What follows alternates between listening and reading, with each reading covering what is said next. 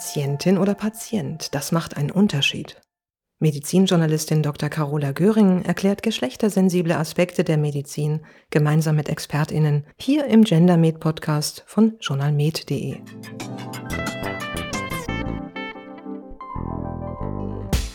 Schön, dass Sie wieder ganz Ohr sind bei dieser Folge des GenderMed Podcasts. Heute geht es um das wichtige Thema Arzneimittelwirkungen und Geschlecht. Ich freue mich sehr, einen tollen Experten von der Universität Greifswald als Gesprächspartner zu haben und er kann diesen manchmal wirklich trockenen Stoff sehr anschaulich darstellen. Herzlich willkommen, Herr Professor Engeli. Ja, vielen Dank für die Einladung. Ich darf Ihnen Professor Dr. Med Stefan Engeli ganz kurz vorstellen. Er ist Facharzt für klinische Pharmakologie und leitet an der Universitätsmedizin Greifswald das Institut für Pharmakologie.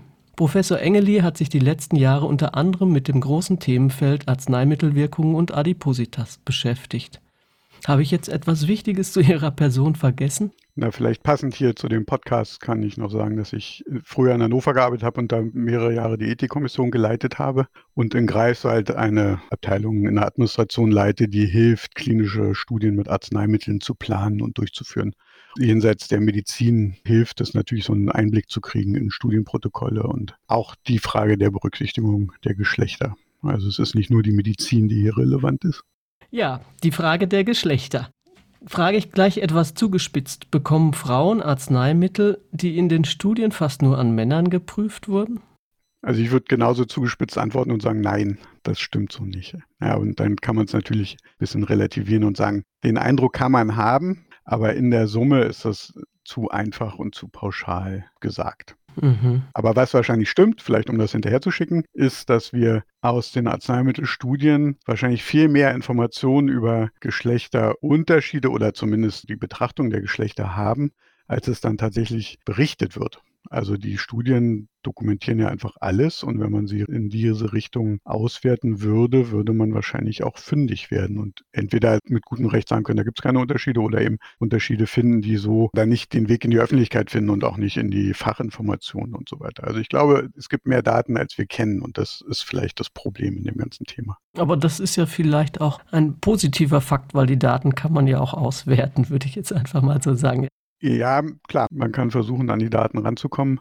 Man muss vielleicht auch noch so ein bisschen relativierend sagen, wenn wir über Arzneimitteltherapie reden, dann reden wir ja auf der einen Seite natürlich über viele hunderte Krankheiten. Wir reden aber auch über in Deutschland ungefähr 8000 Arzneimittel ne, und Wirkstoffe. Und das sind so viele, dass es praktisch unmöglich ist, da einen umfassenden Überblick zu bekommen. Also insofern glaube ich, ist es gut, immer so gezielt sich Gebiete rauszugreifen, wo man denkt, da ist es besonders relevant. Ja, das werden wir jetzt hier in diesem Gespräch, glaube ich, mal versuchen. Wir werden es versuchen, genau.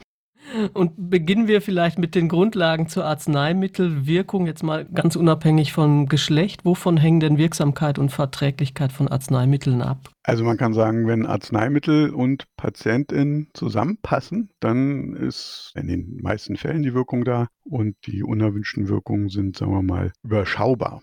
Aber der Teufel liegt natürlich dann im Detail, denn die Frage, was ist jetzt das richtige Arzneimittel für den, die richtige Patientin, ist natürlich ein bisschen komplexer und hängt von vielen Faktoren ab. Also man kann hier dieses Stichwort der individualisierten Therapie bringen. Ja, das ist aber heutzutage sehr stark eingegrenzt auf die Frage, welche genetischen Faktoren spielen sagen wir jetzt, für eine Therapie eine Rolle, für die Auswahl einer Therapie und für die Wirksamkeit und so weiter. Wenn man es genau nimmt, dann ist individualisierte Therapie aber natürlich viel, viel mehr. Der umfasst ja im Grunde alles, was eine einzelne Person als Patient oder Patientin ausmacht. Und da wird es dann umfangreich.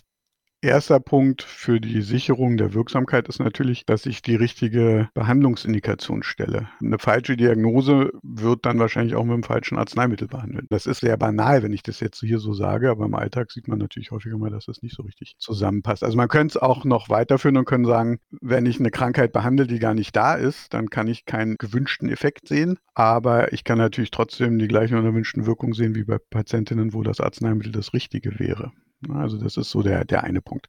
Der andere Punkt ist, auch das ist als Pharmakologe gesprochen banal, aber die richtige Dosis ist natürlich ganz relevant. Da kommen wir nachher dann auch nochmal drauf, denke ich. Mhm. Und für die Auswahl der richtigen Dosis muss man die Nierenfunktion kennen, man muss die Leberfunktion kennen, was ganz schwierig ist im klinischen Alltag, weil wir dafür keine guten Parameter haben. Wir wissen eigentlich nur, wann die Leber kaputt ist, aber der Weg dahin sozusagen mit Funktionseinschränkungen, der ist gar nicht gut beschrieben. Wir müssen Begleiterkrankungen kennen, weil die natürlich mit Arzneimitteltherapie interagieren können. Und zur Begleiterkrankung gehört die Begleitmedikation. Und das Thema Arzneimittelinteraktion ist natürlich ein ganz wichtiges. Also die Frage, wie beeinflussen sich zwei und mehr Arzneimittel gegenseitig? Ne? Gibt es Wirkverstärkung, gibt es Wirkabschwächung? Wie passiert das alles? Und das spielt alles eine Rolle bei der Sicherung der Wirksamkeit und vor allem aber auch der Verträglichkeit. Mhm, mh. Und dann kommen so Sachen rein wie zum Beispiel das Geschlecht und das Alter und das Körpergewicht und dann noch genetische Variabilität. Das alles zusammen macht eigentlich den Begriff der individualisierten Therapie aus. Der Versuch, das alles zu berücksichtigen, da sind wir noch nicht besonders weit, muss man sagen. Verstehe. Und wie wichtig ist in diesem ganzen Zusammenhang das Therapeut-in-Patient-in-Verhältnis? Ich glaube, es spielt eine größere Rolle, als wir es vielleicht im Bereich jetzt dieser, naja, etwas nüchternen Arzneimitteltherapie betrachten. Aber ich glaube schon, dass ein gutes Verhältnis zwischen Therapeutin und Patientin dazu führen kann, dass das Verständnis für den Ansatz, den man da bei einer Arzneimitteltherapie, verbessert wird und nicht frustriert eine Therapie zu beenden. Ne? Und ich glaube, wie schlimm oder wie unangenehm eine unerwünschte Wirkung ist, hängt sicherlich auch davon ab, was man insgesamt über die Therapie denkt. Und da spielt sicher das Verhältnis eine wichtige Rolle. Aber diese Wirkung, die ist insbesondere in den Zulassungsstudien von neuen Arzneimitteln natürlich überhaupt nicht abgebildet. Mhm, mh.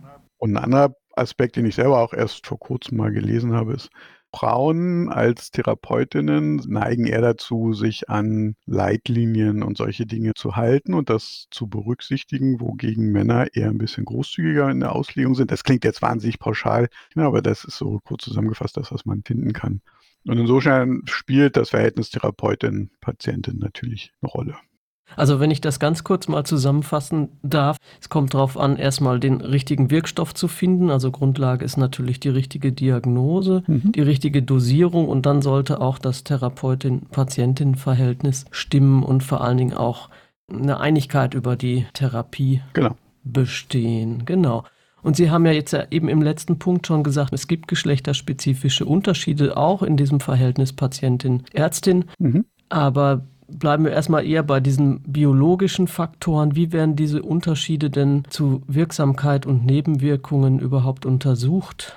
Also die Frage ist nicht schwierig, aber sie ist nicht leicht zu beantworten, weil es im Grunde wenig Studien mit Arzneimitteln gibt, die genau diesen Geschlechteraspekt betrachten. Wir reden ja jetzt von Krankheiten, die es sowohl bei Männern als auch bei Frauen gibt und von Arzneimitteln, die eben nicht geschlechtsspezifisch entwickelt werden, sondern natürlich erstmal für die Gesamtheit der Patientinnen in einer Krankheit gelten. Und hier ist es eben so, dass es zwar internationale Regularien gibt, die den Initiatoren von Arzneimittelstudien und von Zulassungsstudien sagen, dass das Geschlechterverhältnis in einer Zulassungsstudie für ein Arzneimittel die Situation widerspiegeln soll von der Verteilung, wie sie eben auch in der Realität in einer Bevölkerung auftritt. Also wenn die Krankheit bei Männern und Frauen gleich häufig ist, dann sollen auch gleich viele Männer wie Frauen in eine Studie eingeschlossen werden. Da muss man aber sagen, diese Berücksichtigung der Geschlechterproportionalität in der Häufigkeit von Erkrankungen, die sieht man in Studien nicht unbedingt. Das heißt, die Frage, die Sie am Anfang gestellt haben, kriegen jetzt Frauen Arzneimittel, die nur von Männern getestet wurden, ja, das mag bei manchen Indikationen eher zutreffen als bei anderen. Ich mache mal ein Beispiel. Mhm, das ist gut. In Studien zur Gewichtsreduktion, wo Arzneimittel angewendet werden, also wenn es in Anführungsstrichen nur um die Gewichtsreduktion geht, dann sieht man einen relativ hohen Anteil von Frauen, die als Studienpatientinnen mitmachen. Ja, also oft so im Bereich 75 Prozent der Patientinnen, die eingeschlossen werden, sind Frauen. Das spiegelt nicht die Häufigkeit der Adipositas in der Bevölkerung wider, weil da gibt es zwischen Männern und Frauen kaum einen Unterschied. Wenn jetzt diese Arzneimittel weiter untersucht werden, zum Beispiel hinsichtlich Blutzuckersenkung, ne, weil viele der Gewichtsreduktionsarzneimittel, die wir heute kennen, haben auch einen Effekt auf die Blutzuckersenkung. Wenn also beides untersucht wird, Einfluss auf den Blutzucker plus Einfluss auf das Gewicht, dann nimmt der Männeranteil in den Studien zu, dann ist es relativ ausgeglichen. Mhm. Und wenn für diese Arzneimittel jetzt noch untersucht werden soll, ob sie einen günstigen Effekt haben auf kardiovaskuläre Ereignisse, also zum Beispiel Herzinfarkte und solche Komplikationen, dann ist der Männeranteil in diesen Studien nochmal größer, obwohl es immer noch ums gleiche Medikament geht. Mhm. Also das ist sehr indikationsabhängig tatsächlich. Und es gibt wenig Studien, die von vornherein so aufgelegt werden, dass man eben einen Geschlechtsunterschied testet. Also normalerweise ist es so, es gibt eine Indikation und dafür gibt es ein neues Medikament und das wird dann eben in Phase 3 Studien, auf den Begriff kommen wir vielleicht nochmal, mhm. untersucht und dann gibt es einen Wirksamkeitsnachweis und wenn dieser Wirksamkeitsnachweis in der Gesamtpopulation der eingeschlossenen PatientInnen erreicht wurde, dann werden alle möglichen vordefinierten Gruppen sozusagen innerhalb dieser Gesamtstudienpopulation untersucht. Und dann werden Altersunterschiede getestet, Geschlechterunterschiede getestet. Es wird auf der Nierenfunktion getestet und so weiter. Ne? Aber das sind alles sogenannte Subgruppenanalysen, mhm. die uns dann Informationen liefern. Diese Subgruppenanalysen sind streng genommen aber eben nur dann möglich, wenn das primäre Ziel der Studie erfolgreich gefunden wurde. Das heißt, in einer negativ verlaufenden Studie sind solche Subgruppenanalysen aus statistischen Erwägungen heraus eigentlich nicht aussagekräftig. Mhm. Das ist so eine Einschränkung. Die andere Einschränkung ist, wenn ich auf einen Geschlechterunterschied teste, aber bei der Rekrutierung nicht darauf geachtet habe, dass die Geschlechter auch gleichmäßig repräsentiert sind in der Studie, dann kriege ich eben unter Umständen einen Vergleich von na, vier Männer zu einer Frau und das dann multipliziert auf die Anzahl der Studienteilnehmerinnen was unter Umständen ja gar nicht so aussagekräftig ist, weil ein Proports von 4 zu 1 in der Häufigkeit einer Erkrankung ist relativ ungewöhnlich. Meistens sind es ja doch relativ gleichmäßig Frauen und Männer betroffen. Also diese Subgruppenanalysen, die haben viele Probleme. Und natürlich auch aus statistischer Sicht wieder, selbst wenn es erlaubt ist, eine Subgruppenanalyse zu machen, die vorher festgelegt wurde, wenn ich deutlich unterschiedlich große Gruppen habe von Männern und Frauen, dann ist die Aussagekraft natürlich unter Umständen auch gar nicht so besonders gut. Mhm. Es gibt wirklich wenig Studien, die von vornherein so aufgelegt wurden, dass man einen Geschlechterunterschied überprüfen wollte. Und das gilt insbesondere für die Zulassungsstudien von Arzneimitteln. Aber das sollte eigentlich gemacht werden, oder? Ja, es wäre wünschenswert. Zumindest wäre wünschenswert, dass die Studien von vornherein so rekrutieren, also Studienpatientinnen einschließen, dass man hinterher auch sinnvolle Subgruppenanalysen ermöglichen kann. Jetzt nochmal zu den Subgruppenanalysen, ja. weil Sie hatten ja gesagt, das Problem ist, wenn es weniger Frauen anteilsmäßig sind als Männer, also sagen wir mal, es sind 200 Frauen in der Studie, aber 2000 Männer, mhm. dass dann aber eben eigentlich wäre die Krankheit bei beiden Geschlechtern gleich häufig. Die Aussage, wie die Wirkung ist bei den Frauen oder die Nebenwirkung, ist dann wahrscheinlich sehr begrenzt. Genau. Das ist genau das Problem. Weil die Schwankungsbreite sehr hoch ist und man keine statistische Aussage machen kann. Genau. Und was ja in den Arzneimittelstudien oft gemacht wird, ist diese sogenannte Randomisierung, mhm. also die zufällige Zuteilung in die Behandlungsgruppen. Die kann man, diese zufällige Zuteilung in die Behandlungsgruppen so steuern, und es bleibt immer noch zufällig, dass aber die Geschlechter gleichermaßen berücksichtigt werden bei der Verteilung auf die Behandlungsgruppen. Ne, das nennt man Stratifizieren. Mhm. Also es könnte ja sein, wenn ich jedes Mal eine Münze werfe, wenn ein Patient oder eine Patientin in die Studie geht, dann könnte ich ja Pech haben und es gehen alle Männer in die eine Behandlungsgruppe und alle Frauen in die andere Behandlungsgruppe. Dann könnte ich schon mal überhaupt keine Geschlechterunterschiede feststellen. Ne? Also das heißt, die Verteilung auf die Interventionsgruppen muss natürlich solche Merkmale wie Geschlecht berücksichtigen. Aber auch dann, wenn ich deutlich mehr Männer oder Frauen rekrutiere, bleibt die Aussagekraft immer eingeschränkt. Haben Sie ein konkretes Beispiel zu so einer Studie, das Sie kurz erklären könnten in irgendeinem Indikationsbereich? Im Bereich der Herzinsuffizienz, anders als in anderen Erkrankungsgebieten, gibt es einen relativ ausgeprägten Blick schon auf Geschlechterunterschiede, weil man auch irgendwann gesehen hat, die Herzinsuffizienz als solche, die ja in zwei Formen kommt, gibt es durchaus Unterschiede zwischen Männern und Frauen.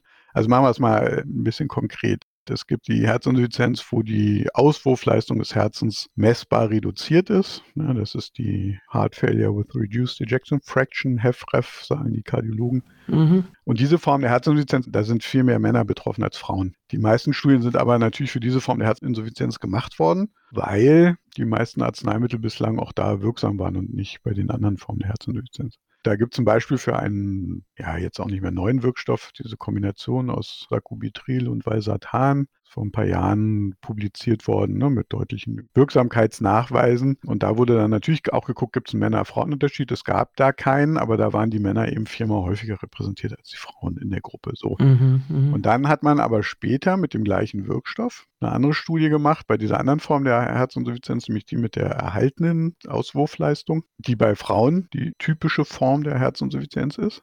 Und da wurde wie in so einer 2x2 Feldertafel rekrutiert. Ne? Also man hat die Intervention gehabt, also Sacubitril plus Valsartan versus die Vergleichssubstanz, das war nur Valsartan. Und gleichzeitig, das heißt, das waren zwei Felder und dann hat man noch Männer und Frauen mit eingeführt und damit hatte man also vier Gruppen, mhm. die gleichberechtigt tatsächlich rekrutiert waren.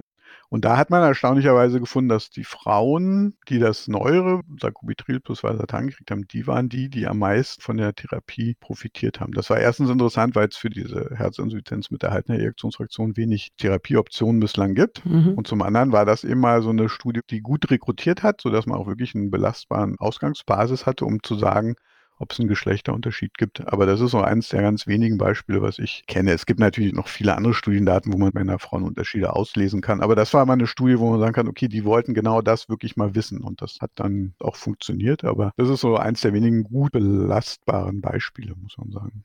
Wir reden ja jetzt die ganze Zeit über Zulassungsstudien, also Phase 3 Studien, aber vor der Phase 3 sind ja auch noch andere Studien mhm. angesiedelt. Vielleicht können Sie diese verschiedenen Studienphasen mal kurz erläutern.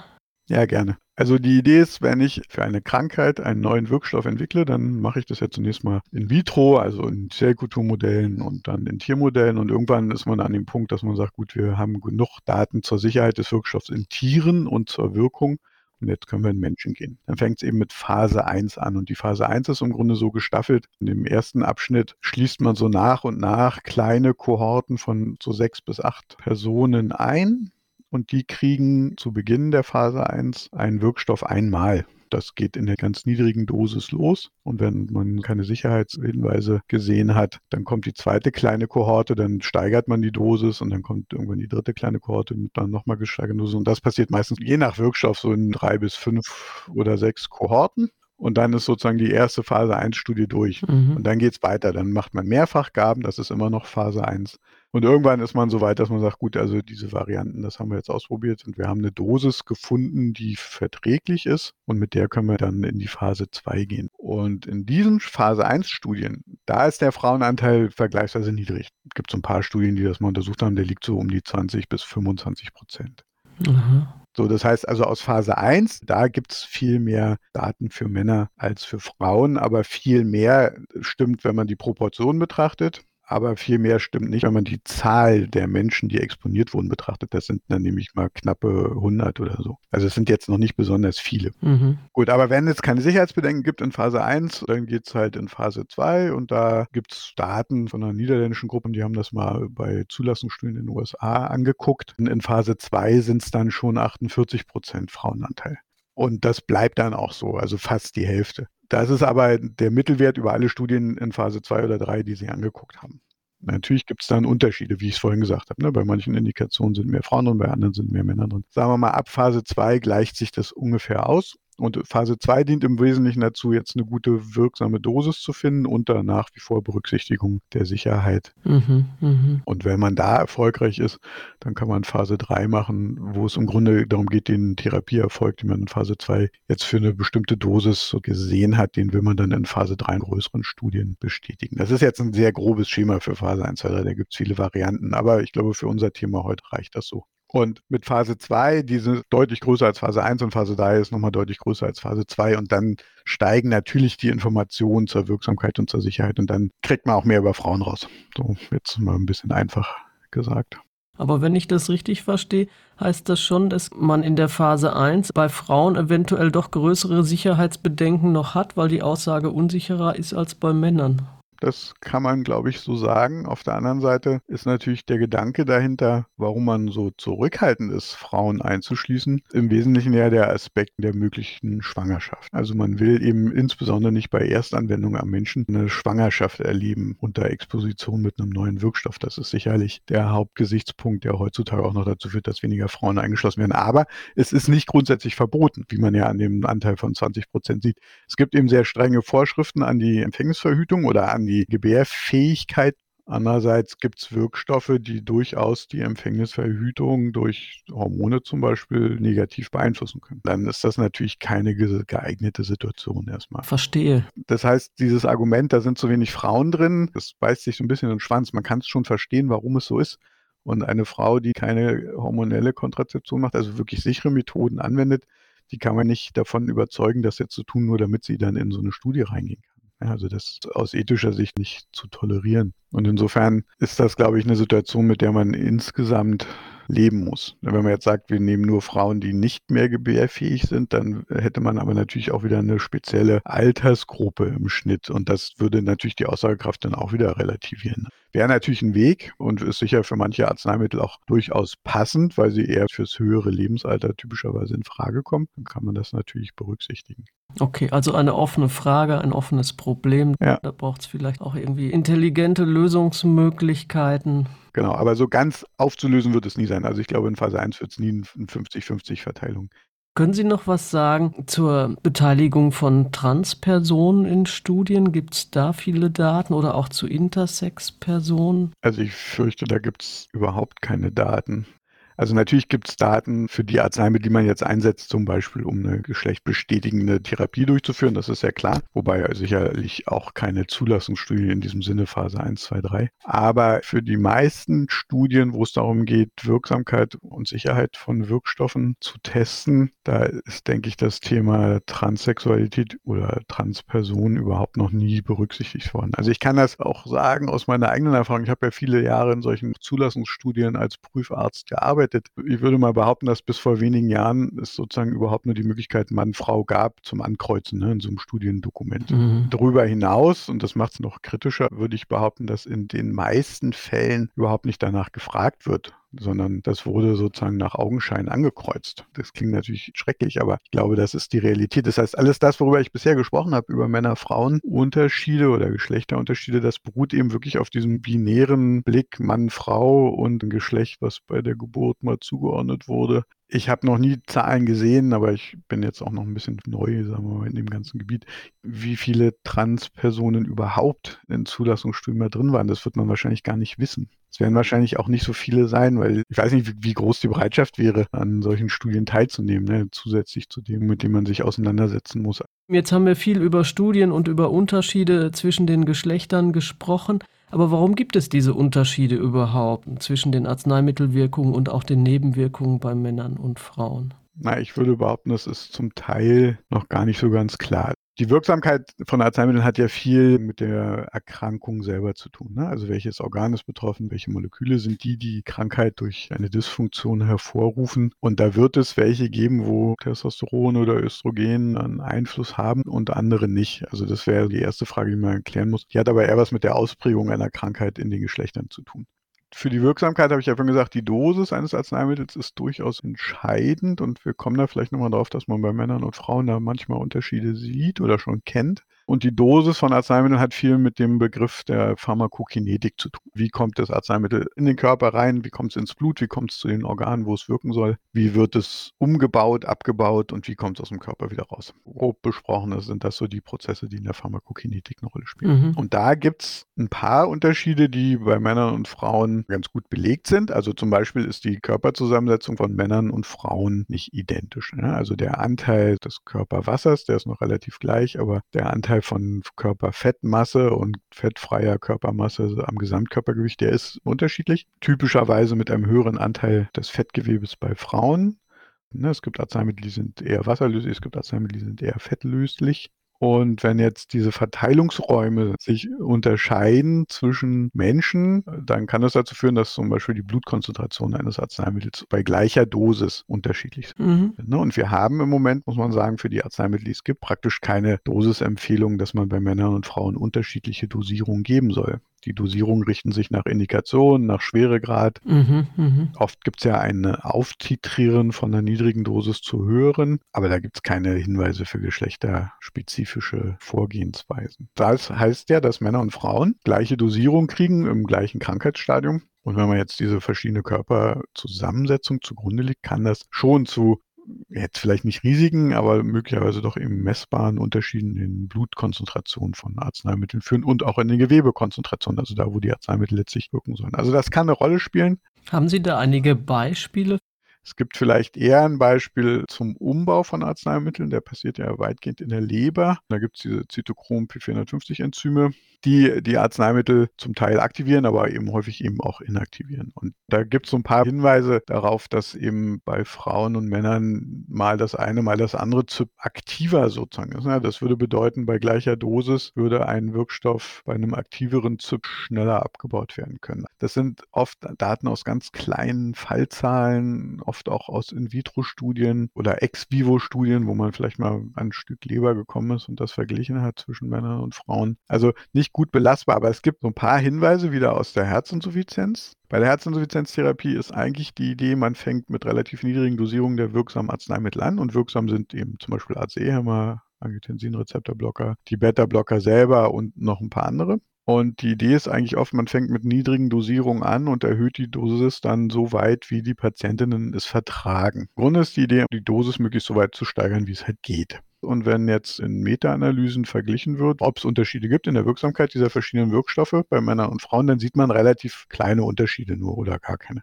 Und dafür könnte es aber eine einfache Erklärung geben aus neueren Analysen. Und in den Analysen wurde mal untersucht, welche Dosis denn eigentlich tatsächlich die wirksame war. Na, ich habe ja gesagt, das Ziel dieser Herzinsuffizienzstudien war meistens möglichst hoch zu gehen. Mhm. Bei den Männern hatte man gesehen, wenn Männer 100 Prozent der Zieldosis genommen haben, dann haben sie den besten Therapieerfolg jetzt mit Blick auf die Herzinsuffizienz gehabt. Und bei Frauen scheint es aber anders zu sein. Da scheint es so zu sein, dass man weniger dieser Zieldosis braucht. Ne? Die Zieldosis war für beide Geschlechter gleich. Wenn man aber Studien zusammenwirft und damit die Patientinnenzahlen erhöht, dann sieht man, dass ab einer gewissen Dosis bei Frauen im Grunde kein weiterer positiver Effekt auf die Herzleistung und auf das kardiale Überleben und so weiter auftritt. Man braucht gar nicht so viel. Man braucht ungefähr 50 Prozent der Dosis wie bei Männern. Das ist beachtlich.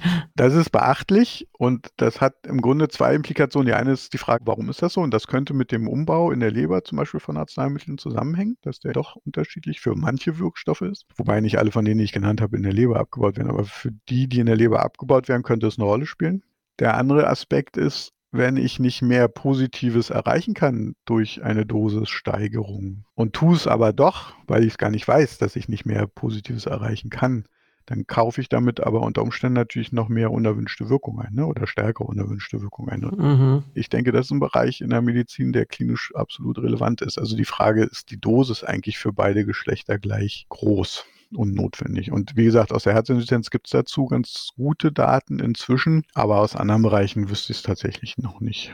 Ja, da haben Sie mir jetzt auch das Stichwort gegeben, Nebenwirkungen. Ja. In den anderen Podcast-Folgen zu verschiedenen Erkrankungen wurde immer wieder berichtet, dass Frauen häufiger Nebenwirkungen haben als Männer. Mhm. Können Sie das bestätigen oder haben Sie Gründe dafür? Also ich kenne diese generellen Aussagen auch und ich zitiere jetzt nochmal diese niederländische Studie. Ja, die hat einfach mal vor ein paar Jahren rückblickend Zulassungsprozesse von Arzneimitteln in den USA angeguckt. Und die haben eben, was ich vorhin beschrieben habe, diese Geschlechterrepräsentanz in den verschiedenen Studienphasen daraus beschrieben. Die haben aber eben auch geguckt, wie oft werden dann überhaupt Geschlechterunterschiede berichtet. Ist durchaus in einem Viertel der Fälle so, dass da überhaupt nicht drauf geachtet wird und es überhaupt nicht dokumentiert ist in Publikationen, in Studienberichten und so weiter. Aber die haben eben auch beschrieben, dass in ungefähr 50 Prozent aller Studien, die sie angeguckt haben, haben Frauen mehr unerwünschte Wirkung berichtet als Männer. Und nur in 18 Prozent haben Männer mehr unerwünschte Wirkung berichtet als Frauen. Also da scheint es Unterschiede zu geben. Ich kann jetzt aber nicht genau sagen, weil das da nicht berichtet wurde, welche einzelnen unerwünschten Wirkungen das betrifft.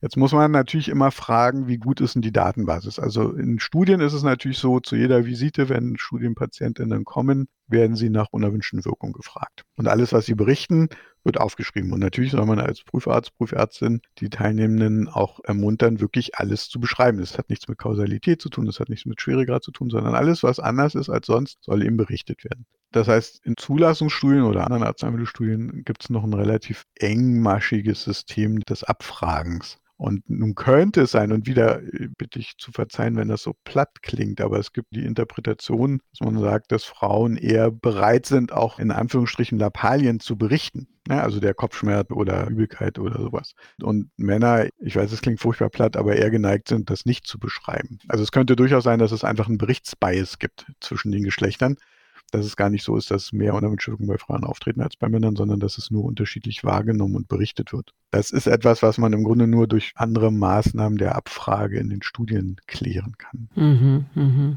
Die andere Seite ist, dass natürlich unser Wissen über unerwünschte Wirkungen ja nicht nur aus den Zulassungsstudien kommt, sondern später auch aus dem klinischen Alltag. Und da gibt es aber das Problem, dass diese Daten, die beruhen alle auf Spontanmeldungen. Manches wird halt gemeldet und wird dann bekannt, geht zu Arzneimittelbehörden und anderes eben nicht. Also da gibt es natürlich einen großen Bias, was kommt überhaupt an. Was da natürlich überhaupt nicht in dem Spontanmeldesystem abzubilden ist, ist, wie viele Menschen denn überhaupt ein Arzneimittel kriegen. Es werden unerwünschte Wirkungen gemeldet, aber wie viele exponierte Personen es überhaupt gibt und wie viele exponierte Frauen und wie viele exponierte Männer, weiß man nicht. Insofern kann man da natürlich ganz schwer nur einen Geschlechterunterschied ausmachen. Also wenn jetzt, sagen wir mal, für ein neues Arzneimittel, was ein Jahr auf dem Markt ist, jetzt für irgendeine unerwünschte Wirkung nur Meldungen für Frauen kommen, dann kann es so sein, dass nur Frauen diese unerwünschte Wirkung in dieser Ausprägung bekommen. Es kann aber genauso gut sein, dass nur die Fälle von Frauen oder über Frauen berichtet wurden. Oder dass diese Arzneimittel fast nur Frauen verordnet würden. Das wäre ja theoretisch auch noch möglich. Na, das weiß man alles nicht. Deswegen ist die Beurteilung sind es jetzt wirklich mehr unerwünschte Wirkungen bei Frauen? Das ist wahnsinnig schwer. Mhm. Und ich finde das enorm unbefriedigend, dass das so ist. Aber tatsächlich muss man in der Bewertung immer einen Schritt zurückgehen und überlegen, okay, ist es jetzt wirklich so gravierend, wie es klingt? Auf der anderen Seite gibt es schon Beispiele für unerwünschte Wirkungen, die häufiger bei Frauen auftreten, auch wenn das in den Fachinformationen nie so beschrieben wird. Da stehen halt Häufigkeiten für alle. Ich habe ja vorhin die ACE mal erwähnt. Ja. Da gibt es so eine typische unerwünschte Wirkung, diesen trockenen Reizhusten. Mhm. Kann wahnsinnig nerven, ist nicht gefährlich, aber kann sehr ärgerlich sein. Und der scheint bei Frauen häufiger aufzutreten, zum Beispiel. Haben Sie noch andere Beispiele? Ja, ich habe noch ein paar andere Beispiele tatsächlich. Also es gibt auch aus dem Bereich Bluthochdrucktherapie die Calciumkanalblocker, Amlodipin wäre so ein Beispiel. Und das macht als eine typische unerwünschte Wirkung Knöchelödeme. Das ist eine Wirkung des Arzneimittels auf die Endothelzellen. Das ist auch etwas, was bei Frauen häufiger auftritt. Aber auch hier, das ist so ein Symptom oder eine unerwünschte Wirkung, wo es durchaus sein kann, dass Frauen mehr darauf achten. Mhm. Kann durchaus sein, dass Männern das so ein bisschen egal ist. Aber es wird häufiger für Frauen berichtet, sagen wir es mal so. Also vielleicht ein letztes. Es gibt ja verschiedene Arzneimittel, die die Salzausscheidung und die Wasserausscheidung verstärken, die Diuretika. Und auch da wird berichtet, dass Störungen der Elektrolyte, also Natrium, Kalium vor allem, die durch diese Arzneimittel dann hervorgerufen werden aufgrund ihrer Wirkung, dass die bei Frauen wiederum häufiger auftreten. Mhm. Also das sind so kleine Hinweise, die man so in Übersichtsarbeiten findet, wie gut die Datenlage da jeweils ist, ist ein bisschen schwierig. Ja. Es gibt vielleicht einen letzten Punkt, wenn ich dir noch erwähnen darf. Unbedingt. Wo es mal tatsächlich besser angeguckt wurde. Das aber sind schon relativ alte Daten aus den Anfang 2000er Jahre. Die kommen aus den USA. Und da ist mal gefragt worden zu neuen Arzneimitteln, die nach der Zulassung relativ bald wieder vom Markt genommen wurden. Und diese Marktrücknahme basiert ganz oft auf unerwünschten Wirkungen. Und da war die, tatsächlich die konkrete Frage, ob mehr unerwünschte Wirkungen bei Frauen aufgetreten sind, die dann zu Marktrücknahmen geführt haben. Und die haben das für Marktrücknahmen innerhalb von fünf oder acht Jahren angeguckt. Und die haben tatsächlich gefunden, dass einige der Arzneimittel vom Markt genommen wurden wegen bestimmter Herzrhythmusstörungen, kann ich gleich noch ein bisschen erklären, die häufiger bei Frauen aufgetreten sind. Also insofern, in dem Bereich gibt es tatsächlich was. Und diese Art der Herzrhythmusstörung, die nennt man QT-Zeitverlängerung. Die macht für sich noch keine Rhythmusstörung, aber es ist halt eine Auffälligkeit im EKG. Und QT-Zeit, da gibt es natürlich Normwerte und die gibt es auch geschlechterspezifisch, weil Frauen eine etwas längere QT-Zeit ohnehin haben, also ohne jedes Arzneimittel ist die QT-Zeit bei Frauen ein bisschen länger und das Risiko für QT-Zeitverlängerung ist bei Frauen durch Arzneimittel, die das tun, dann erhöht. Und diese QT-Zeitverlängerung kann zu bestimmten ventrikulären Herzrhythmusstörungen führen, die nennt man Trousate Point Arrhythmien. Die können tödlich enden, sind also jedenfalls mal lebensbedrohlich. Und die treten auch häufiger bei Frauen auf in Assoziation mit Arzneimitteln. Also da ist schon ein Punkt, wo sicherlich Aufmerksamkeit darauf gerichtet werden soll. Und QT-Zeitverlängernde Arzneimittel gibt es ziemlich viele. Also ganz viele Antipsychotika tun das, ganz viele Antidepressiva tun das und das braucht halt EKG-Kontrollen, um das zu überwachen und da ist der Fokus auf Frauen sicherlich nochmal gerechtfertigt. Mhm. Das ist sicher ein sehr wertvoller Tipp, nochmal darauf zu achten. Ich hoffe. Gut, wir haben jetzt schon eine ganze Zeit lang geredet. Würden Sie vielleicht ganz kurz und knapp nochmal zusammenfassen, was jetzt wirklich wichtig ist, wenn man Pharmakologie und Geschlechteraspekte zusammenwirft? Wichtig ist, darauf zu achten Und im klinischen Alltag, wenn man den Eindruck hat, dass Frauen, ist es ja meistens dann erstmal die eine, die einem etwas berichtet, zum Beispiel über eine unerwünschte Wirkung, dass man eben so wie man lernt, dass Symptome bei bestimmten Erkrankungen bei Frauen und Männern ein bisschen unterschiedlich sein können, dass das natürlich für unerwünschte Wirkung ganz genauso gelten kann und für fehlende Wirkung letztlich auch. Ne? Also mhm. ich glaube, das Bewusstsein dafür, dass man das einfach grundsätzlich akzeptiert, dass das auftreten kann, dass man das von dem einen Geschlecht öfter hört als von dem anderen, ich glaube, das ist das Entscheidende. Ich würde, wenn unerwünschte Wirkungen berichtet werden von Frauen tatsächlich über die Frage, macht es Sinn, die Dosis zu reduzieren, nachdenken. Klar, bei Männern, wenn die unerwünschte Wirkung da ist, denkt man darüber auch nach. Der Gedanke, vielleicht hat die Frau sowieso von vornherein eine zu hohe Dosis bekommen. Mhm. Das ist, glaube ich, ein Aspekt, auch wenn der noch nicht gut belegt ist insgesamt, aber den sollte man auch berücksichtigen bei Arzneimitteln, wo das möglich ist, eine Dosisreduktion zu machen. Und tatsächlich dieser Aspekt der QT-Zeitverlängerung. Also angeborene Long-QT-Syndrome sind selten, aber Arzneimittel, die die QT-Zeit verlängern, sind häufig und leider auch oft so, dass sie kombiniert werden. Mhm. Die Situation jetzt bei Menschen, die mehrere Arzneimittel kriegen, die Chance, dass die zwei Arzneimittel bekommen, die die QT-Zeit verlängern, die ist nicht so klein. Und der Blick dafür, der ist sicherlich wichtig. Und in manchen Fachgebieten ist man sozusagen damit groß geworden. Also ich glaube, für Psychiaterinnen ist das jetzt kein großes Thema, weil die das alle in ihrer Ausbildung lernen. In anderen Bereichen ist das Bewusstsein dafür wahrscheinlich ich eher ein bisschen weniger ausgeprägt. Also das ist sicherlich ein Hinweis, den, den ich sehr wichtig finde. Ja, super. Vielen Dank noch für diese wirklich praktischen Aspekte. Jetzt nochmal zusammenfassend zum Schluss. Und jetzt wird es wie immer etwas persönlicher. Herr Professor Engeli, wie sind Sie denn darauf gekommen, sich mit den geschlechterspezifischen Aspekten in der Pharmakologie zu befassen? Und was motiviert Sie dabei zu bleiben? Ehrlich gesagt, eigentlich zwei Dinge. Und das eine ist relativ banal. Ich habe zwei Töchter, die und einen Sohn, aber dem war das Thema vielleicht nicht ganz so wichtig erstmal. Die haben mich so ein bisschen sozusagen darauf getrimmt, auf solche Geschlechterthemen ein bisschen zu achten. Fingen natürlich irgendwann mal an mit Sprache und so weiter und unsere heißen Diskussionen zu Hause, ob jetzt gendergerechte Sprache wichtig ist oder nicht. Mhm. Ich habe versucht, das nachzuvollziehen und irgendwann gedacht, ja, sie haben recht und sollte es tun. Aber letztlich die Initialzündung, das jetzt sozusagen professionell auch ein bisschen anzugehen, kam letztlich durch mehrere Studierende in Greifswald, die mich vor naja, knapp einem Jahr mal gefragt haben, die haben eine Arbeitsgruppe gebildet zu geschlechtersensibler Medizin im Fachschaftsrat und die wollten dann anfangen eben mit Einzelvorträgen und so weiter. Und die haben mich am Anfang mal gefragt, ob ich einen Vortrag halten würde zu Covid-19 Ausprägungen und Therapien und Impfungen und ob es da Unterschiede gibt bei den Geschlechtern. Die waren dann aber, als ich den Vortrag gehalten habe, schon viel weiter und haben gedacht, sie wollen eigentlich im, im Wintersemester eine Ringvorlesung auflegen zu dem Thema und haben mich dann gefragt, ob ich da nicht auch was zu Pharmakotherapie erzählen möchte. Ich finde das einen sehr sinnvollen Weg, sozusagen, sich dieses Themas anzunehmen. Und letztlich ist es ja egal, ob man was findet oder nicht. Der Punkt ist, dass wir viel zu wenig in den letzten Jahren darüber nachgedacht haben deswegen bin ich denen durchaus auch dankbar für diese Anregungen. Ich kann ja nur aus meiner eigenen Lehre erzählen. Seit Jahren mache ich Seminare und Vorlesungen zu Pharmakotherapie und rede über spezielle Populationen ne, und erzähle dann immer, was ist jetzt bei einer bestimmten Erkrankung jetzt bei alten Menschen und bei den Arzneimitteln wichtig oder in der Schwangerschaft oder auch bei Adipositas, weil ich mich da eben ein bisschen auskenne. Und tatsächlich den Schritt zu überlegen, was ist denn eigentlich zwischen Geschlechtern zu beachten, den bin ich nie gegangen. Und nachdem die beiden mich dann greifend angesprochen haben, habe ich so überlegt, das hat mich so ein bisschen fassungslos gemacht selber, warum ich eigentlich die Idee noch nicht längst gehabt habe. Und es macht Spaß, sich damit zu beschäftigen und eben, ich glaube, rückblickend muss man sagen, 20 Jahre Pharmakotherapie, es hat halt niemanden so richtig interessiert. Und das ist, glaube ich, ein Punkt, wo man ansetzen muss und wo man versuchen muss, mehr Klarheit zu schaffen. Und wenn es keinen Unterschied gibt, umso besser. Aber ich glaube, wir werden noch einige Überraschungen überleben in der Zukunft. Genau, Sie sagten rückblickend die letzte Frage. Wagen Sie einen Blick voraus in die Zukunft.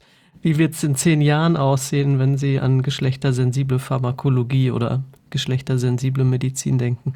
Ich weiß nicht, ob es angebracht ist, optimistisch zu sein tatsächlich, weil ich glaube, der Zulassungsprozess, so wie er im Moment läuft, eben der ja im Grunde nichts anderes vorsieht, als dass Geschlechter gleichermaßen repräsentiert sein müssen, aber nicht automatisch fordert, dass Geschlechterunterschiede auch im Zulassungsprozess schon erforscht werden müssen. Ich glaube nicht, dass sich das ändern wird in den nächsten zehn Jahren, aber ich hoffe, dass sich das Bewusstsein der Anwenderinnen, also von uns letztlich Ärztinnen und Ärzten, ändert und wir auch mehr eigene Studien vielleicht zu dem Bereich machen. Die sind da natürlich nicht so groß, das ist ja klar. Aber ich bin insofern optimistisch, dass ich denke, wir werden in zehn Jahren ein ganz anderes Bewusstsein dafür haben, wie Geschlechter mit Blick auf Pharmakotherapie angeguckt werden müssen. Und ob die Daten jetzt von aus den Zulassungsstudien kommen oder auf anderem Weg. Oder eben retrospektiv aus der Auswertung von den Daten, die es schon gibt, aus den letzten 20 Jahren Zulassungsstudien.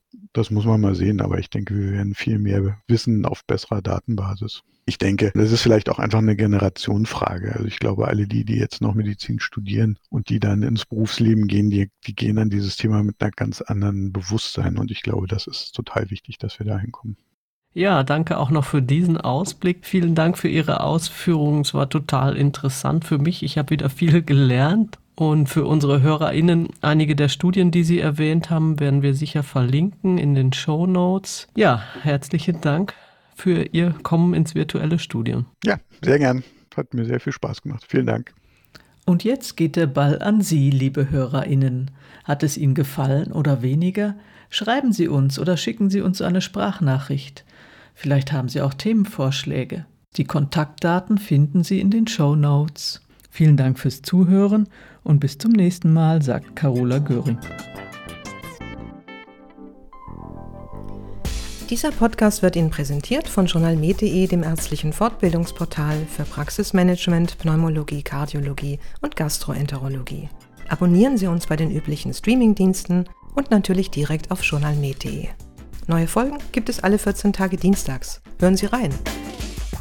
Dieser Podcast dient ausschließlich der neutralen Information, Fortbildung und Unterhaltung. Er ersetzt nicht die fachliche Beratung durch Ärzteschaft oder ApothekerInnen.